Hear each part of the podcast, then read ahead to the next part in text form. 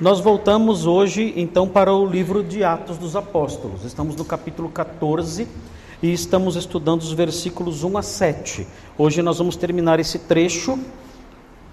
Falta só um pontinho nesse trecho, no nosso esboço. Nosso esboço já está sendo exibido aí, pode deixar o esboço aí. É, eu vou ler o texto para que os irmãos se recordem do que foi já dito e eh, se lembrem do texto sobre o qual estamos falando, senão eu vou me, me concentrar só no finalzinho e os irmãos não vão se lembrar eh, do que estamos falando aqui, do que o texto está falando aqui. Então vou ler o texto de 1 a 7. Então fala assim, Atos 14, de 1 a 7. Em Icônio, Paulo e Barnabé entraram juntos na sinagoga judaica e falaram de tal modo que veio a crer grande multidão, tanto de judeus como de gregos. Mas os judeus incrédulos incitaram e irritaram os ânimos dos gentios contra os irmãos. Entretanto, demoraram-se ali muito tempo, falando ousadamente no Senhor, o qual confirmava a palavra da sua graça, concedendo que, por mão deles, se fizessem sinais e prodígios.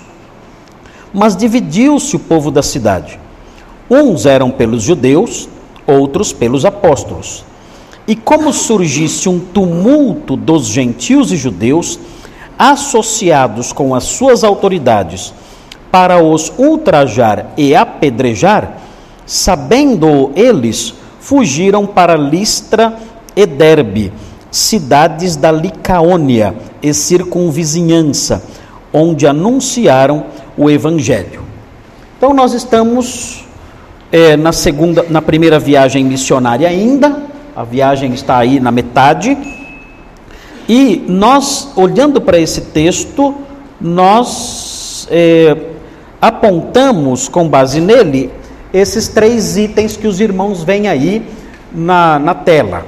Nós estudamos já os dois primeiros, nós aprendemos isso. O evangelho progride mas desperta oposição. Isso é praticamente uma regra. Não tem como fugir disso. Ele vai progredir, amém, ficamos felizes, é o lado do aspecto positivo. Mas ele desperta oposição. Sempre será assim, nem, ninguém deve estranhar. Nós estudamos isso, tiramos essa frase, essa frase aqui nasceu baseada nos versículos 1 e 2. Os versículos 1 e 2 são a prova de que essa frase é verdadeira. Aí vem a segunda frase: o evangelho persiste, a pregação é teimosa.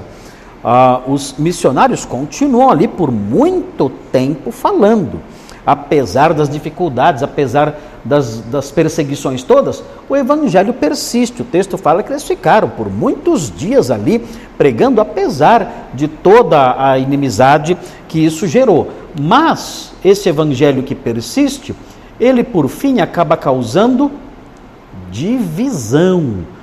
Os versículos 3 e 4 mostram isso. Mostram que a cidade se dividiu. A cidade ficou totalmente polarizada. Uns apoiavam os apóstolos, outros apoiavam os judeus com as suas calúnias e acreditavam nos judeus e suas calúnias. Então a cidade ficou completamente dividida. Ah, ah, como o mundo é dividido hoje? Né? O mundo é dividido hoje em duas partes. Os que apoiam o evangelho, creem na mensagem dos apóstolos, e aqueles que dizem que tudo isso são mentiras, são ilusões, são fábulas apenas. O mundo é dividido como Icônio, a cidade de Icônio ficou dividida naquela época. E hoje, então, nós vamos terminar mostrando isso aqui, ó, essa terceira frase que está baseada nos versículos 5, 6 e 7. O evangelho padece, né? ele sofre, né? O evangelho sofre. N não é fácil envolver-se com o evangelho e ser fiel a ele. Muito menos ser um propagador da fé. Não é fácil. Quando você muda o evangelho, aí fica fácil. Quando você tira do evangelho o lado amargo, aí fica gostoso. Aí você diz: olha, Jesus tem um plano maravilhoso para a sua vida, né? Olha, você, você não sabe quanto você vai prosperar, vai ser feliz, vai ser uma pessoa cheia de felicidade. Você vai passar num deserto, vai nascer flores em volta, os esquilinhos todos estarão ao seu redor, os coelhinhos saltitando ali à sua volta. Vai ser uma maravilha a sua vida. Ah, aí vai encher vai encher a sua igreja, vai encher estádio, né? vai dizer que você, se, se, o Evangelho disser que você é a menina dos olhos, o centro do coração de Jesus, Jesus é seu fã, que Deus admira você, fica você de boa. Ah, meu amigo, se você disser isso, é claro que o mundo vai gostar de você, é óbvio. Todo mundo vai te aplaudir, vai dizer que você é um homem de Deus maravilhoso, vai te, vai te abraçar, vai te beijar, vai te colocar lá no alto. Mas se você pregar o Evangelho mesmo, o Evangelho da cruz, que fala sobre a necessidade de, de arrependimento, que fala sobre o pecado, a perdição eterna, que fala sobre ah, tomar todos os dias a sua cruz e seguir o Salvador e crer nele e renunciar à velha vida e ter uma fé que transforma, que muda o coração, que rompe com hábitos passados, que santifica, a fé, a fé que não é só salvadora, mas é a fé que é santificadora. Se começar a pregar isso, aí é diferente. Aí, até as pessoas que mais gostam de você vão mudar de ideia. Aí, até seus parentes, talvez até seus pais. Meus pais, é. Ah, impossível. Minha mãe ter raiva de mim? Vai. Sua mãe vai querer que você morra. A sua mãe vai dizer isso para você. A sua mãe vai falar assim para você: Eu preferia ver você no cemitério. A sua mãe vai dizer isso para você. E você vai olhar para o seu pai e ele vai falar: Eu também. Eu preferia ver você no cemitério do que crendo nessas coisas. Você vai escutar isso. É isso que você vai ouvir. Eu sei, porque eu já cansei de escutar testemunhos desse tipo de jovens que disseram isso. Olha, minha mãe disse para mim que me preferia ver num caixão. E o pior é que eu olhei para ela e eu vi sinceridade nos olhos dela. Ela estava sendo sincera, ela não estava exagerando. Terrível isso. E o contrário também. Filhos dizendo, filhos se levantando contra os pais, irmão contra irmão, marido contra esposa e vice-versa, por causa do evangelho. Então, é, o evangelho verdadeiro, ele gera isso aqui, ó, sofrimento. Surge a oposição, e essa oposição é fonte disso aqui, ó, de sofrimento, de, do padecer do cristão. Ele padece porque ele é crente. Os seus ministros, os seus arautos, os seus mensageiros sofrerão ataques, não tem como evitar. Mas, mesmo assim, ele mantém-se em difusão, ele se espalha. Aliás, é curioso notar que esse padecimento aqui promove isso aqui. O padecer promove a difusão. É um fenômeno curioso esse que nós vemos no, no livro de Atos e na história da igreja. O sofrimento da igreja promove a sua, a, a sua expansão. Vocês verão isso aqui no texto. Por causa da perseguição, os apóstolos foram para outros lugares pregando a palavra. Ou seja, a perseguição fez com que eles viajassem em outras direções para anunciar a verdade. Inclusive, esse fenômeno ligado à nossa fé, é, ele foi percebido por um escritor do século II, ah, chamado Tertuliano de Cartago. Então, Tertuliano de Cartago, ele foi um apologista. O que é um apologista? É diferente do apologeta. O apologista é uma, é, é, é uma expressão, é um termo técnico aplicado aos defensores da fé no século II. São os apologistas.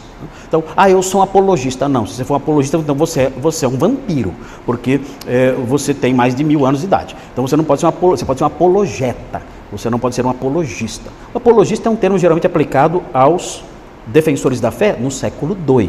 Então, Tertuliano de Cartago era um apologista e ele defendia a fé cristã contra as calúnias dos pagãos e contra os raciocínios dos filósofos da época. Então ele foi um grande advogado da fé. Ele era advogado mesmo, era advogado mesmo e usou seus conhecimentos jurídicos para defender a causa cristã. E ele disse uma frase muito interessante que entrou para a história da igreja e que ficou e que mostra uma lei, uma, uma lei, por assim dizer, que Deus colocou uh, no, no, no, na, na história do cristianismo, que é a seguinte: olha, o sangue dos mártires é semente. O sangue dos mártires é semente. O que significa isso? Que quanto mais ele é derramado no chão, mais, mais crente nasce. É isso mesmo, e é verdade. Quanto mais mata, mais. É que nem rato. Você mata, continua multiplicando. É assim. É impressionante. Ah, e Tertuliano percebeu isso. E não somente Tertuliano percebeu isso.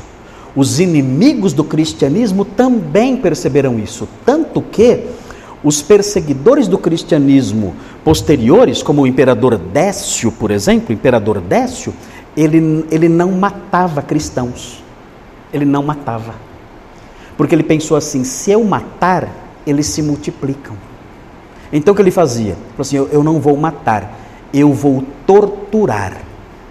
Porque aí eu não vou criar mártires, eu vou criar apóstatas. Olha a inteligência do, do safado. Hã? Olha a inteligência do bicho do diabo. Assim, se eu criar mártires, eles aumentam. Se eu criar apóstatas, aí eles desanimam e abandonam a fé.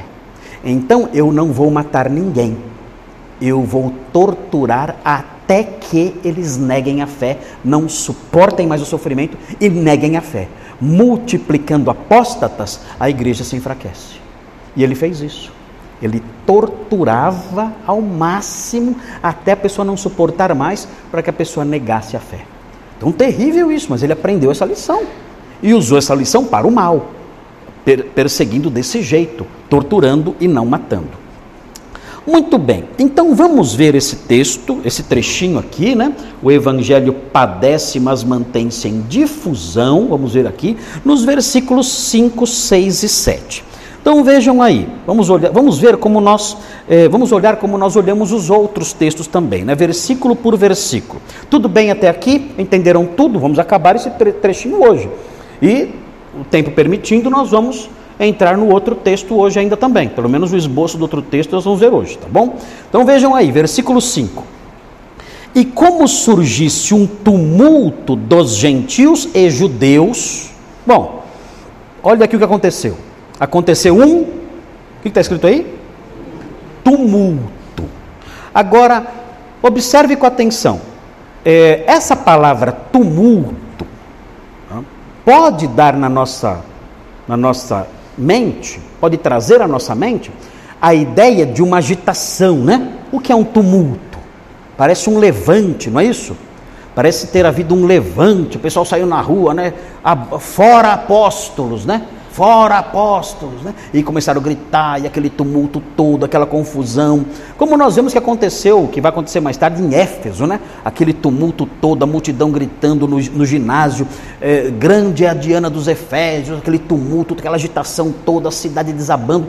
Dá a impressão, essa palavra, que é isso que foi isso que aconteceu em Icônio, porque existe aqui no nosso texto, em português, a palavra tumulto. Mas Talvez tenha outra tradução. Alguém tem outra tradução que não tem a palavra tumulto? Quem tem? Tem a... Oi? Oi? Conspiração. Oi? Motim, motim. Movimento. Olha só, é interessante isso aí. Essas traduções que vocês perceberam agora são as traduções corretas. Essa tradução de tumulto não é a tradução certa. O que aconteceu em Icônio não foi um tumulto, não foi um levante popular, as pessoas ali, os judeus e os gentios. Os judeus todo mundo sabia quem era, né? Agora os gentios quem eram?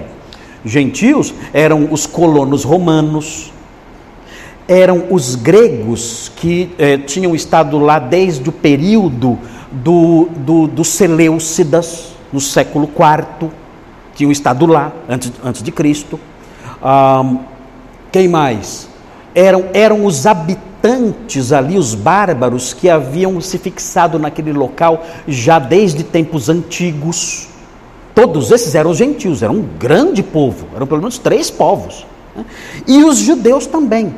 E eles realizaram esse, esse movimento, como o Eric disse aqui, ou esse complô, como há outras Bíblias aí dizendo, ou esse motim. Eles começaram uma agitação, mas uma agitação não no sentido de sair na rua uh, para, para tumultuar a cidade, não foi isso.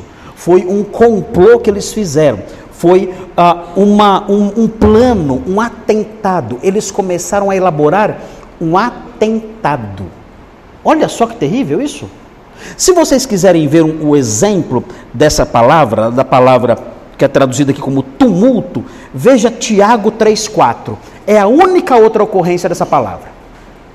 Tiago 3,4 mostra essa palavra pela segunda e última vez no Novo Testamento. Vamos olhar lá. Tiago, olha só o que significa a palavrinha que aparece aí, a palavrinha ormé. Ormé. O que é ormé? Ormé é tumulto?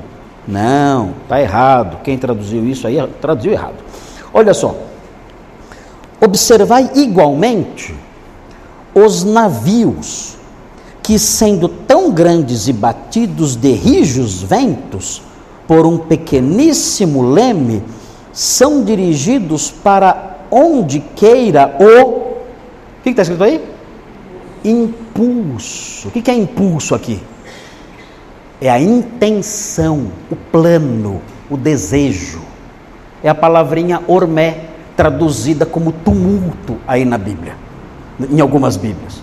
Essa é a palavrinha aqui, ó, o impulso do timoneiro. Então o impulso aqui é o que? É o plano, é o desejo do timoneiro. Então o que nasceu na cidade de Icônio? Nasceu entre os judeus e gentios um impulso, um desejo, uma intenção, um plano, um motim. Eles começaram a armar um atentado. Hã? Olha só, e vejam aí no texto quem está dando apoio ao PCC.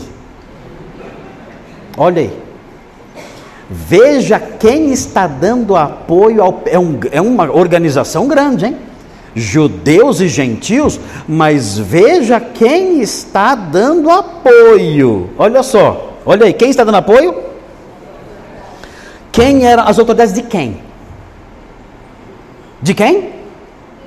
dos judeus, quem eram as autoridades dos judeus? Hã? Os líderes da sinagoga.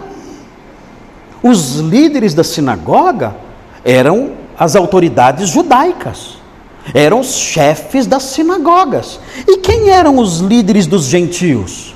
Quem eram? Hã?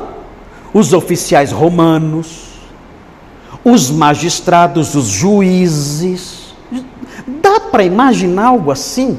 Juízes mancomunados com bandidos? Isso não pode, isso não existe. Mas aconteceu aqui. Aconteceu aqui. Dá para acreditar? Ainda bem que o ser humano evoluiu. Hã? Isso aqui é, é coisa de bárbaros, né? que não existem mais. Mas, gente, naquela época existia isso juízes, autoridades políticas, autoridades religiosas participando de um complô, participando de um atentado, do planejamento de um atentado. E qual era o objetivo dessas autoridades judiciais, políticas e religiosas? Qual era o objetivo deles com esse complô? Qual era? Vejam aí. Está escrito aí. O que é ultrajar? Ultrajar o que é? Envergonhar. que mais? Hã? Maltratar, humilhar, molestar. Então, o objetivo deles era insultar, molestar, maltratar, envergonhar. Esse era o objetivo deles. Diminuir aqueles homens, maltratá-los, humilhá-los, detratá-los diante de todos. Mas esse era o único objetivo? Tem outro aí. Apedrejar para quê? Qual é o objetivo máximo? Matar.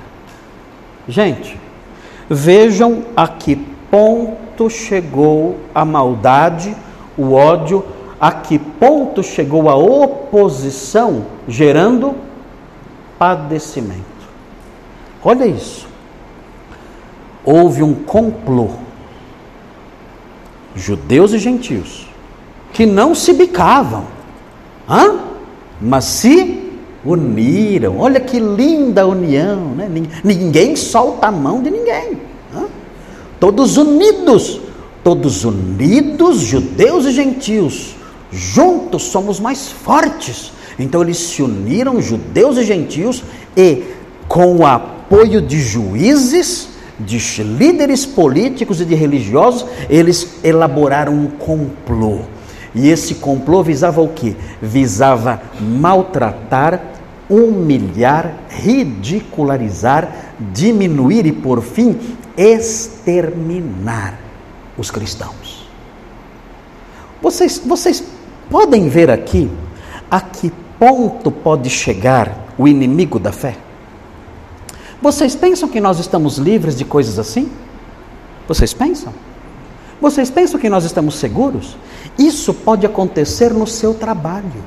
Isso aqui. Isso, aliás, é bem provável que esteja acontecendo. É bem provável que vá acontecer no seu trabalho. Isso aqui pode acontecer na sua família. Isso aqui pode acontecer no seu grupo de escola, de faculdade, isso aqui. Isso pode acontecer na sua faculdade.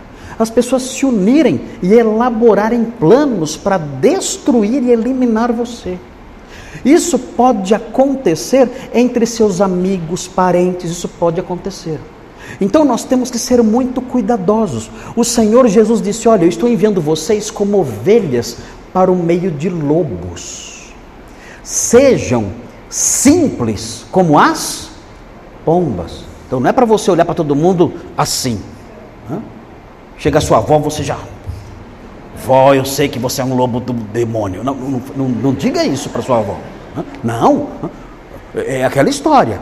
A sua avó incrédula, ok. Ame a sua avó, trate a sua avó muito bem, com serenidade, docilidade, respeito. No dia da vovó, dê um presente para ela, dê um beijinho nela, sem problema nenhum.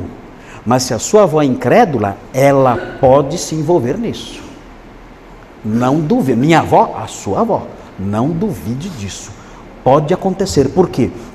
Porque a Bíblia fala que Satanás é o espírito que atua nos filhos da desobediência. O que significa isso? Satanás é o espírito que atua nos filhos da desobediência. Isso significa que qualquer incrédulo pode ser um instrumento de Satanás.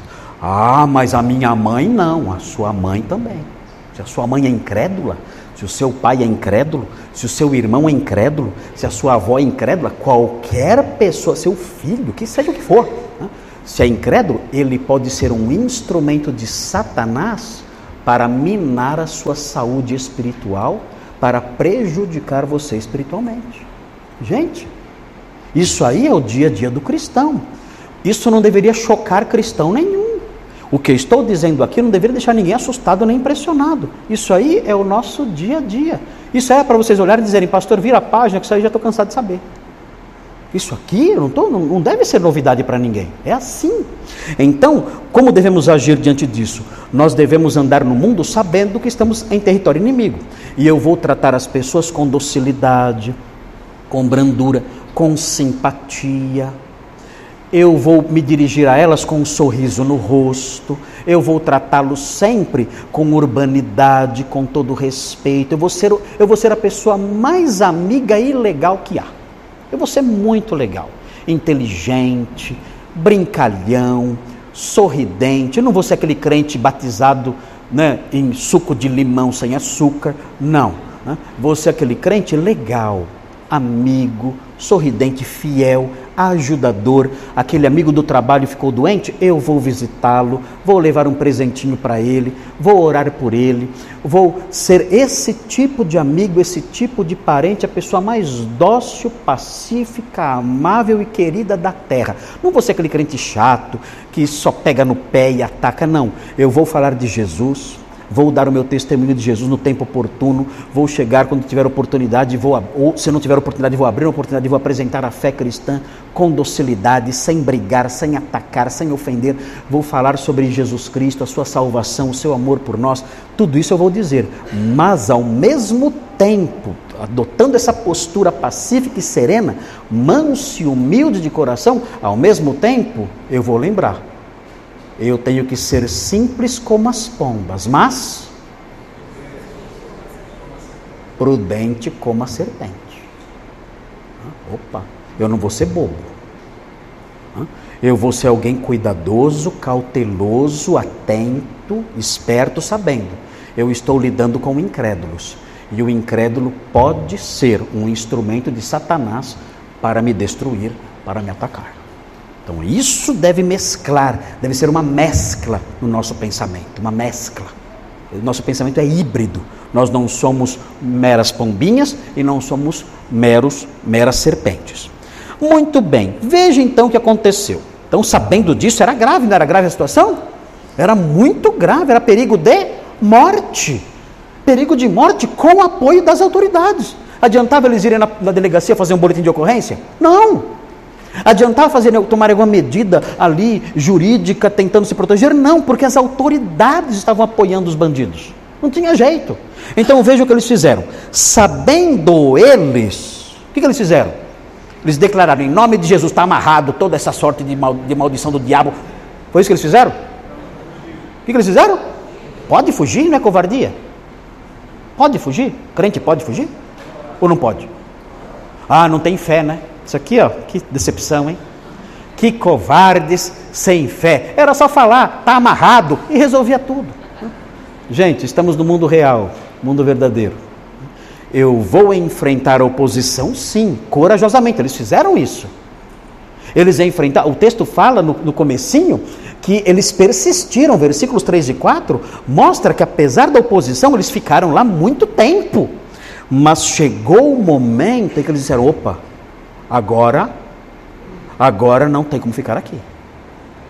Agora o risco é muito grande. O próprio Senhor Jesus, em Mateus 24, disse que quando começasse a perseguição, que vai ser no período da, da, tribulação, ele disse para que os crentes da época fujam de cidade em cidade. Ele falou: olha, fugir de cidade em cidade, porque vocês não vão percorrer todas as cidades de Israel antes que o filho do homem venha. Ele mandou fugir. Ele mandou fugir. E eles aqui então, talvez lembrando disso, disseram: Nós vamos fugir. Porque chegou um ponto na perseguição que é perigoso demais. Permanecer agora aqui não é mais coragem. Permanecer agora aqui é falta de sensatez. Olha só. Olha como estão as ruas. A cidade inteira. Com as autoridades. Fazendo esse complô. Eles querem nos matar e vão nos matar. Então nós temos que tomar alguma medida. O que eles fizeram então? Eles fugiram. Fugiram de lá para duas cidades, o texto diz aí. Para onde eles fugiram? Fugiram para Listra e para Derbe. Muito bem. Vamos ver então no mapa. Olha o mapa. Veja o mapa. Onde está aí? Onde está Conia? Onde está. Diminui o mapinha. Diminui, diminui o mapinha. Isso. Mostra o Brasil. Nós vamos saber onde estamos. Olha lá o Brasil, olha lá. Olha a parada inglesa ali. Né? E olha onde, onde estamos aqui então. Você tem que pegar avião e uh, você tirou a Turquia, volta para. Aí. Cadê? Ah, tá lá. Olha aqui, estamos aqui no Brasil. Agora, para ir para cá, você tem que pegar um avião e passar por aqui, desvia da África, que é perigoso, né? vem para cá e vem aqui para a Turquia, aqui, ó. Aqui, ó. Aqui. É a Turquia. Estamos nesse pedacinho aqui, ó. Turquia, aqui, ó. Essa região aqui da Galácia, aqui no sul, aqui, ó. E Aumenta agora a Turquia, está bem longe, né? Olha aí, aqui, aqui, onde está Conia? Cadê a Conia? Coni, aqui, ah, tá aqui, ó. Aqui, ó. Coni aqui, ó. Icônio tá aqui, ó. Icônio tá aqui. Então, se você descer um pouquinho aqui, você chega em Listra. Listra, 29 quilômetros a sudeste de Icônio. Cadê Icônio de novo? Mostra Icônio aí. Tá aqui, tá aqui, aqui, Icônio. Aqui. 29 quilômetros a sudeste aqui, descendo aqui, 29 quilômetros, Listra. E Derbe. Derbe é mais para cá, indo para cá um pouquinho, dá mais ou menos cento, não, cento não. Aqui Conia descendo, aqui Conia daqui, Derbe aqui, ó, um pouquinho para cá, mais ou menos 50 quilômetros de distância indo para cá. Então eles saíram daqui e vieram para cá e correram para cá. Paulo pôde ir para a casa dele, que era aqui, ó, que era Tarso. Mas não foi não, ficou por aqui. Então tudo isso aqui é a Galácia, a região da Galácia do Sul. Região da Licaônia. Aqui, ó. Primeira viagem missionária foi, pegou tudo isso aqui, ó. Primeira viagem missionária foi aqui, nessa região aqui.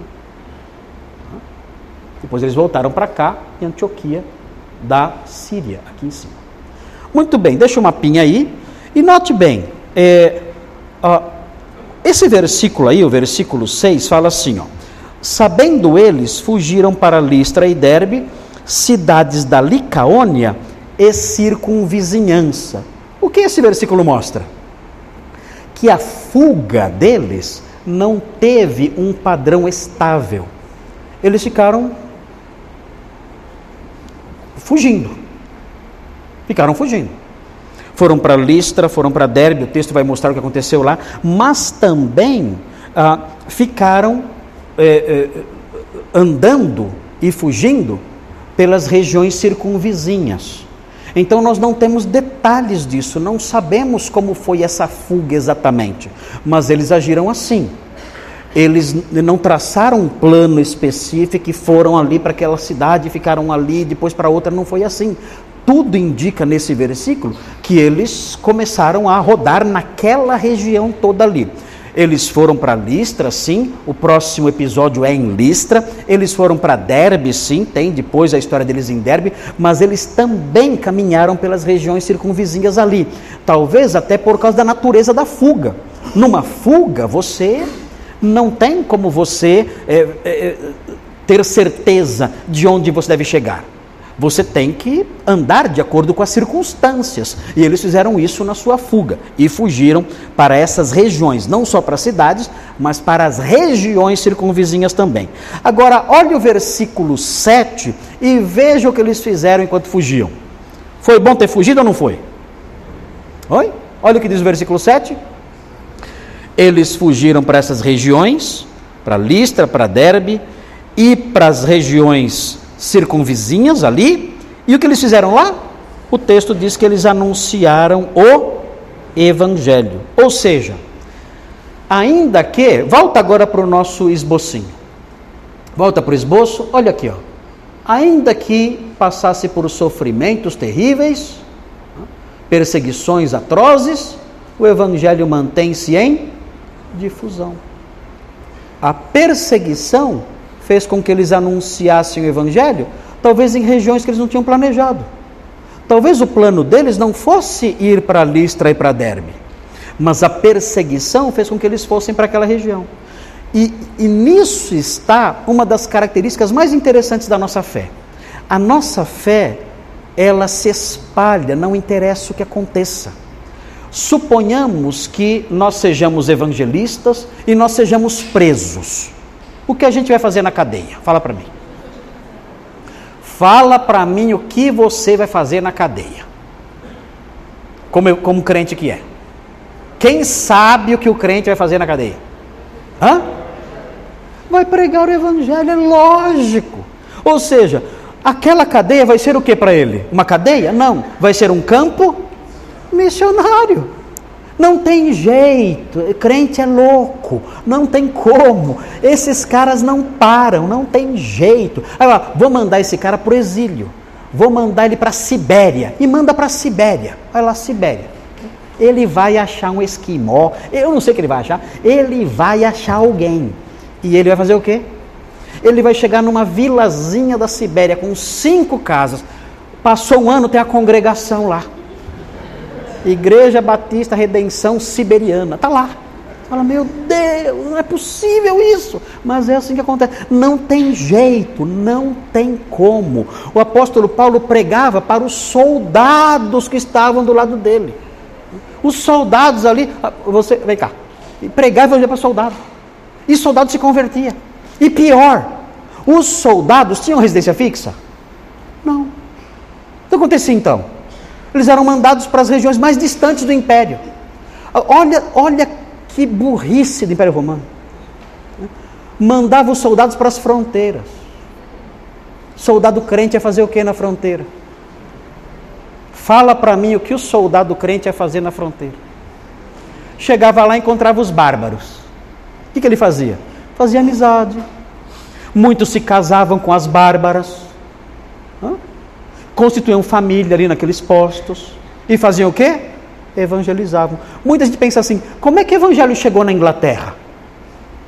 Porque os missionários que nós sabemos que chegaram na Inglaterra, nós sabemos que vieram da Irlanda, sabemos que teve missionários na Irlanda que é, chegar, chegaram na Inglaterra pela Escócia, é, criaram um mosteiro na Escócia e desceram. E isso, isso, é, isso no século 3 ou 4. E no século V teve missionário que veio para a Inglaterra pelo sul. Mas os primeiros crentes na Inglaterra, a gente não sabe direito como chegaram lá. Assim como não sabemos direito como o evangelho chegou em Roma. Porque o apóstolo Paulo, quando chegou em Roma, já tinha crente lá. Os crentes foram receber o apóstolo Paulo quando ele chegou. Então fica essa dúvida: como o evangelho chegou na Inglaterra? Como o evangelho chegou em Roma? Sabe qual é a grande suspeita? Soldados. Soldados que eram evangelizados pelos crentes e que eram destacados para regiões distantes. E chegavam lá, evangelizavam. E assim Deus foi usando os soldados romanos e toda, e toda a dinâmica do exército romano para levar o evangelho pelo mundo afora. Então é interessante observar isso. Você, olha, quem enviou aqui, qual foi a agência missionária que enviou o apóstolo Paulo como pregador para Roma? Com tudo pago. Transporte de navio, né? tudo ali certinho, proteção. Né? Quem foi a agência missionária? Qual foi a agência missionária? que enviou o apóstolo Paulo para ser pregador em Roma. Quem foi? O Império Romano. O Império Romano fez mais pelo Evangelho do que muitas agências missionárias que nós conhecemos, sem saber. Mandaram o apóstolo Paulo para Roma. E de Roma, o Evangelho chegou aonde? Chegou até em Guarulhos. Chegou em, até em Guarulhos o Evangelho chegou, depois que chegou em Roma. Então, nós percebemos esse fenômeno no cristianismo. O cristianismo é assim. Onde você leva o crente, ali ele anuncia o evangelho. Você prende o crente numa cadeia, ele prega o evangelho ali. Não tem jeito. Você, você manda o crente para outro país, ele prega o evangelho ali. Não tem jeito, não tem como você impedir o avanço do evangelho pela perseguição. A perseguição é um meio de expansão e Deus age assim, Deus ah, atua dessa maneira para implantar o seu reino em todos os lugares.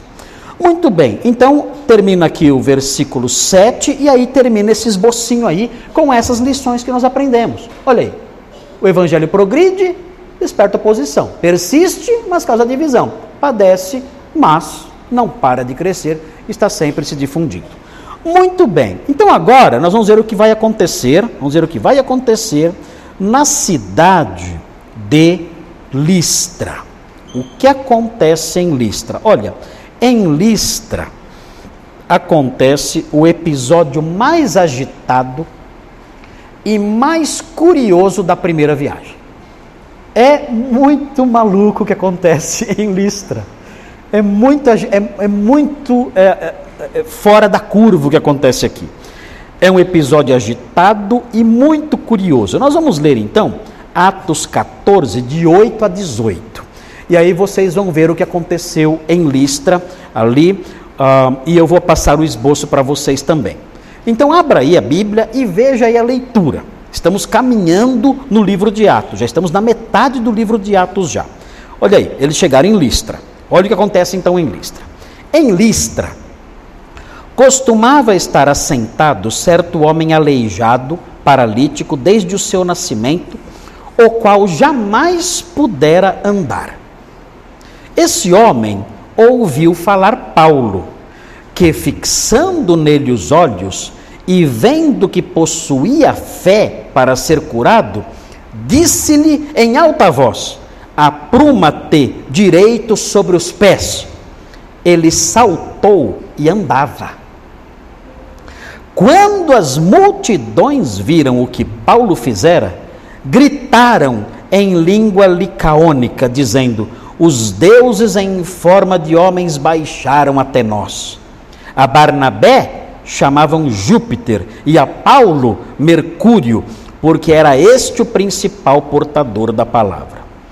O sacerdote de Júpiter, cujo templo estava em frente da cidade, trazendo para junto das portas touros e grinaldas, queria sacrificar, juntamente com as multidões. Porém, ouvindo isto, os apóstolos Barnabé e Paulo, rasgando as suas vestes, saltaram para o meio do, da multidão, clamando: Senhores, por que fazeis isto? Nós também somos homens como vós sujeitos aos mesmos sentimentos, e vos anunciamos o Evangelho, para que destas coisas vãs vos convertais ao Deus vivo, que fez o céu, a terra, o mar e tudo que há neles, o qual nas gerações passadas permitiu que todos os povos andassem nos seus próprios caminhos Contudo, não se deixou ficar sem testemunho de si mesmo, fazendo bem, dando-vos do céu chuvas estações frutíferas, enchendo o vosso coração de fartura e de alegria. Dizendo isto, foi ainda com dificuldade que impediram as multidões de lhes oferecerem sacrifícios. O que vocês acham desse texto? Agitado? É um texto barulhento? Vocês acham? Quantas vezes tem grito nesse texto? Olha aí, veja quantos gritos, é um texto louco. Ele não para de gritar, todo mundo gritando nesse texto. Olha aqui, ó, olha aqui, ó. Versículo 10. Paulo, né? Disse-lhe em alta voz. Paulo falou alto. Apruma-te. Parece cearense falando, né? Te apruma. Na verdade, na verdade, ele falou: levante-se. Eu não sei porque colocaram apruma aqui. Né? mas ele, ele, ele disse: levante-se. Disse isso, não disse apruma-te. Ah, mas tudo bem. Ah, olha o versículo 11. Paulo deu esse, esse brado, né? não foi um grito, né? foi um brado, né? Levante-se, ele disse. Agora no 11, olha só. As multidões fizeram o quê? Gritaram também. Né? Gritaram também. Os deuses em forma de homens baixaram até nós. Ah! gritaram também. Olha o que acontece então, o que os apóstolos fizeram. Eles saltaram para o meio da multidão. Como, como assim saltaram para o meio da multidão? Foi isso? Caíram por cima? Não, não é isso. Eles entraram na multidão, né? Eles entraram na multidão. Eles correram na direção da multidão. Fazendo o quê? Está escrito aí. O que, que eles fizeram? Gritaram também. O texto fala, clamaram. É uma gritaria nesse texto, você não consegue dormir de noite. Né? Você lê isso aqui, é um texto barulhento, está todo mundo gritando. Né? Ah, e ah, ah, eles, o, o, clamor deles aqui, o, o, o, discurso em alta voz, é um discurso fala, tentando demovê-los desesperadamente de cometer aquele absurdo que seria sacrificar a eles e adorá-los como Deus. Meu Deus, imaginem isso não podiam aceitar isso. Eles saltaram para o meio deles, correram na direção deles para impedir isso, gritando: parem com isso. Isso não pode ser feito. Então, é um texto extremamente é, agitado, é um episódio muito agitado que aparece aqui, e é interessante, porque a Bíblia fala no capítulo 13, versículo capítulo 14, versículo 3, se vocês olharem aí, veja o 14, 3. Era comum os apóstolos fazerem milagres? na sua viagem? Olha o capítulo 14, versículo 3. Esse mesmo capítulo. Era comum? Estão com frio? Está virando bola de neve aqui? Não? Pode deixar isso. Esse pode. Era, olhando para esse versículo aí, era comum fazerem milagres? Era comum. Mas por que o apóstolo, o, o, o escritor Lucas, destaca esse milagre aqui? Por quê? Tem uma, tem uma razão teológica e tem uma razão estratégica. Por quê? Oi? É, tem essa possibilidade, porque abriu, ab, deu ensejo para que o apóstolo Paulo pregasse essas coisas, né? É, e, essa, essa seria, por assim dizer, a, a razão estratégica literária de Lucas. Lucas percebeu que esse milagre abriu a porta para outras coisas. Né? Eles faziam milagres sempre. O texto mostra, fala no 14:3, mostra que eles faziam muitos milagres. Mas esse milagre abriu a porta para o desenvolvimento da história num sentido especial. Eles puderam ali apresentar esse discurso, que era um discurso especial sobre a graça de Deus ali. E, e a história teve ali a sua sequência teve seu, os seus destinos traçados graças a essa a esse milagre específico.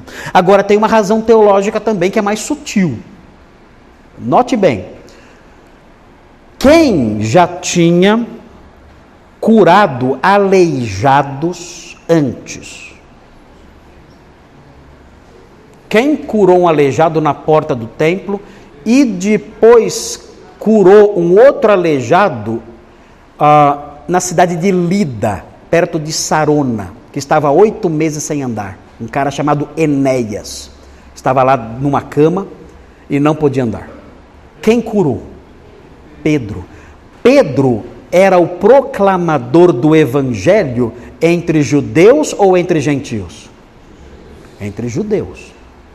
Nos dias de Atos dos Apóstolos, os judeus todos aceitavam que o evangelho fosse pregado aos gentios e os gentios fossem colocados no mesmo nível que os judeus? Não. Ah. Então Lucas tem uma estratégia teológica presente aqui. O que ele quer mostrar com esse milagre? Quer mostrar o seguinte: olha, o mesmo Deus que aprovou o ministério de Pedro junto aos judeus e deu mostras disso levantando aleijados, é o mesmo Deus que agora dá mostras da sua aprovação ao ministério de Paulo entre os gentios, também levantando aleijados. Ou seja, se Deus aprovou o ministério de Pedro fazendo milagres, tão grandiosos como levantar um aleijado, ele agora mostra a sua aprovação ao ministério entre os gentios, fazendo, fazendo milagres idênticos. Olha como Lucas foi esperto. Com isso, ele quebrou a resistência dos judeus. O mesmo Deus que aprovou o ministério de Pedro entre os judeus é o Deus que aprovou o ministério de Paulo entre os gentios. Lucas é inteligente. Esse, esse, esse milagre foi narrado por ele entre muitos outros que foram feitos, ele escolheu esse com esse objetivo: quebrar a resistência. Olha, vocês estão atacando a pregação do evangelho entre os gentios. E Deus aprovou isso. Vocês estão indo contra o que o próprio Deus aprovou. E com isso ele quebrou, ou tentou quebrar, a resistência judaica à pregação do evangelho entre os gentios. Ele é inteligente ou não é? É ou não é? Muito esperto, Lucas é muito esperto, né? Há, um, há uma lição teológica embutida aqui. Há uma lição teológica encaixada aqui sutilmente, mostrando essas verdades que eu mencionei. Bom, vamos então ver o nosso esboço. Quem vai escrever? Você? Ah, eu, é, Gimel? Gimel vai escrever? Ok, então Gimel, eu vou separar esse texto em três partes. Aliás, eu só divido em três partes, né? Vai ser de novo três partes. Então, o texto é Atos 14, de 8 a 18. Ok? Escreva aí. Primeiro, a graça de Deus. Nós vamos focalizar, vamos focalizar nesse texto a graça de Deus. Porque esse texto tem um sermão mostrando a graça de Deus derramada inclusive sobre os incrédulos. Deus derrama sua graça sobre os incrédulos ou não? Quando chove, chove só sobre a casa do crente, na horta do crente, ou chove na horta do incrédulo? Chove na horta do incrédulo. Incrédulo fica rico? Fica. Incrédulo tem saúde? Tem. Incrédulo recebe bênçãos que os, deixa, que os deixam alegres? Sim, recebe. Isso é graça de Deus. Então, nós vamos aprender sobre a graça de Deus nesse texto aqui. Então, primeiro, a graça de Deus é manifesta de forma poderosa. Isso está nos versículos 8, 9 e 10. Então, nos versículos 8 e 9 e 10, 8, 9 e 10, nós vamos ver a graça de Deus se manifestando de forma poderosa, milagrosa, sobrenatural. É só assim que a graça de Deus se manifesta? Não. A graça de Deus se manifesta de forma natural também. Mas aqui nesse texto, nos versículos 8, 9 e 10, a graça de Deus se manifesta de forma poderosa, de forma sobrenatural. Então escreva aí Givne, Givne não, Gimel, Givne é outro. A graça de Deus é manifesta de forma poderosa. Escreveu já? Cadê? Ah, tá. Versículos 8 a 10. Segundo ponto, segundo ponto, presta atenção. A graça de Deus, isso aqui é importante lembrar para não ficar bravo, né? para se acalmar, né? para se acalmar. A graça de Deus é mal interpretada pelos incrédulos. Hã? Versículos 11, 12 13. A graça de Deus é mal interpretada pelos incrédulos. Pegou? Guilherme, pegou? A graça de Deus é mal interpretada pelos incrédulos. Quem andando na rua já viu uma placa assim na frente de uma casa escrito assim: Agradeço a Santo Expedito a graça recebida. Quem já viu? Já viram? O que, que é isso? Os incrédulos interpretam mal a graça de, de Deus lá, no, lá em, em, em Listra, eles iam escrever assim: o aleijado, se não se converter, escrever assim: agradeço a Júpiter a graça recebida. Entende? O incrédulo interpreta errado a graça de Deus. Ele não tem entendimento. Nós, nós, quando nós oramos aqui nas quartas-feiras, sempre os irmãos trazem pedidos de incrédulos. Sempre eles trazem. E os, os, nós oramos então pelos incrédulos doentes, Deus ouve as nossas orações? Ouve. É impressionante. Se você quer ver o, a, a, o, o modo como Deus atua de modo extraordinário, venha nos cultos de quarta-feira. Eu trago um óleozinho que eu tenho. Não, estou brincando. Apaga essa parte aí. Aqui na quarta-feira nós oramos pelas pessoas e oramos Toda semana. Então vem um irmão e traz: olha, tem uma pessoa lá no meu trabalho que está muito doente, está internado, os médicos desenganaram. Ah, vamos orar por ela. Ela é crente? Não, não é crente. Vamos orar pela conversão dela, para que Deus abençoe e tire do hospital. E nós oramos por aquela pessoa, uma semana, duas, três. Aí chega um dia, aquele irmão fala assim: olha, é, a, aquela pessoa por quem nós oramos saiu do hospital, está bem, sarou. Deus atendeu nossas orações. E nós falamos, nossa, louvado seja. Nossa, não, né? Louvado seja Deus. Né? Por isso, e nós agradecemos ao Senhor, oramos e seguimos em frente. Nós não fazemos alarde nenhum com isso. Mas, irmãos, é, são cada, cada é, pedido que nós olhamos e falamos: meu Deus, isso é. Essa pessoa não vai sobreviver. É assim a situação, é assim. E nós oramos, oramos, claro, alguns o Senhor não, não, não cura, né? Mas muito o Senhor cura, tira daquela situação.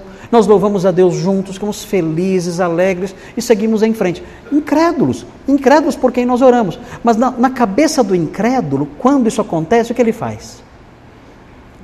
Ele é curado, o que ele faz? Ele vai para a Aparecida,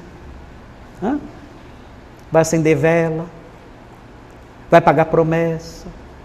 Ele não faz a menor ideia, não faz a menor ideia de que a causa daquele imenso benefício que ele recebeu está num grupinho pequeno de crentes que orou por ele durante várias semanas. Ele nem lembra mais. Ele nem lembra. O máximo que ele faz é falar assim: ó, agradece os irmãos lá, viu? Fala obrigado para os irmãos lá. É isso, esquece, nem lembra mais. Por quê? Porque o incrédulo não tem compreensão das coisas sagradas. Então ele interpreta mal a graça de Deus. Ó, a graça de Deus é mal interpretada pelos incrédulos. E aqui no finalzinho, a graça de Deus é retratada pelos arautos da fé. O que é retratar? Aqui, o, sentido de retratar aqui é mostrar um retrato com os seus exatos contornos. É esse o sentido aqui de retratar. A graça de Deus é retratada pelos arautos da fé. Os, os mensageiros de Cristo, eles mostram os exatos contornos e cores da graça de Deus. Foi o que os apóstolos fizeram.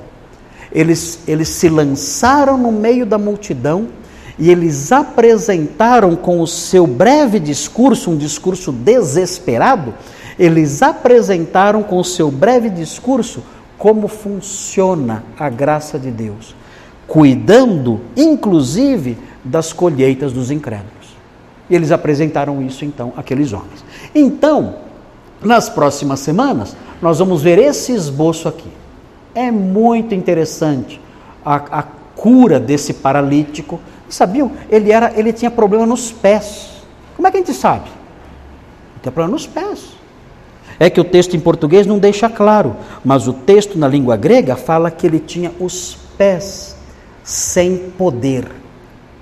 O que significa os pés sem poder? Sem força. O que significa? Que os pés dele tinham algum problema que não, não conseguiam sustentar o corpo. Talvez fossem pés deformados, não sabemos. Talvez os ossos dos pés fossem mal formados ou deslocados, não sabemos. Mas ele não tinha forças para sustentar o corpo. E o texto fala que ele, que ele tinha esse problema, aqui no, no português não aparece, mas ele tinha esse problema desde o ventre da mãe dele. Não é que ele nasceu e aconteceu alguma coisa e ele ficou aleijado, não. Ele, foi, ele, ele teve problema de má formação no útero. O texto fala que desde do, do ventre da mãe dele, ele tinha essa má formação. Então ele, ele já nasceu com os pés assim. Ele não conseguia sustentar o corpo com seus pés. E naqueles dias, qual era o destino de alguém que não podia andar? Qual era o único trabalho que essa pessoa podia realizar? Hã? Ele podia trabalhar na terra, plantando? Podia ser pastor de ovelhas, correndo atrás de lobo de ovelha? Podia? Não. O que ele podia fazer? Somente? Somente o quê? Só esmolar, só mendigar. Então, a vida inteira dele, ele foi um mendigo. Não tinha, ele não tinha esperança nenhuma. Ele podia se casar? Como é que ele ia sustentar uma família? Como? Não tinha a menor condição. O texto fala que quando o apóstolo Paulo ordenou que ele se levantasse, ele, o texto usa uma expressão que significa que ele se arrojou para cima, ele deu um pulo. Ele, ele, ele, ele deu um. Ele, ele se lançou para o alto.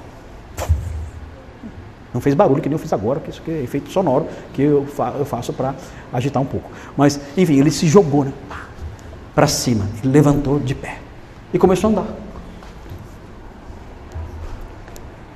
Ele era conhecido? Vocês acham? A cidade era grande ou pequena? Pequena. Todo mundo conhecia? Há quanto tempo eles o conheciam? Desde que nasceu. Então, quando viram aquele milagre, viram que era um milagre mesmo. Era um milagre mesmo. E aí ficaram boquiabertos. O que, que é isso? Foi a graça de Deus manifesta de forma poderosa. E nós veremos isso nesses versículos na próxima semana. E, quem sabe, na próxima semana dê para ver um pouquinho mais também. Vamos ver o que vai acontecer.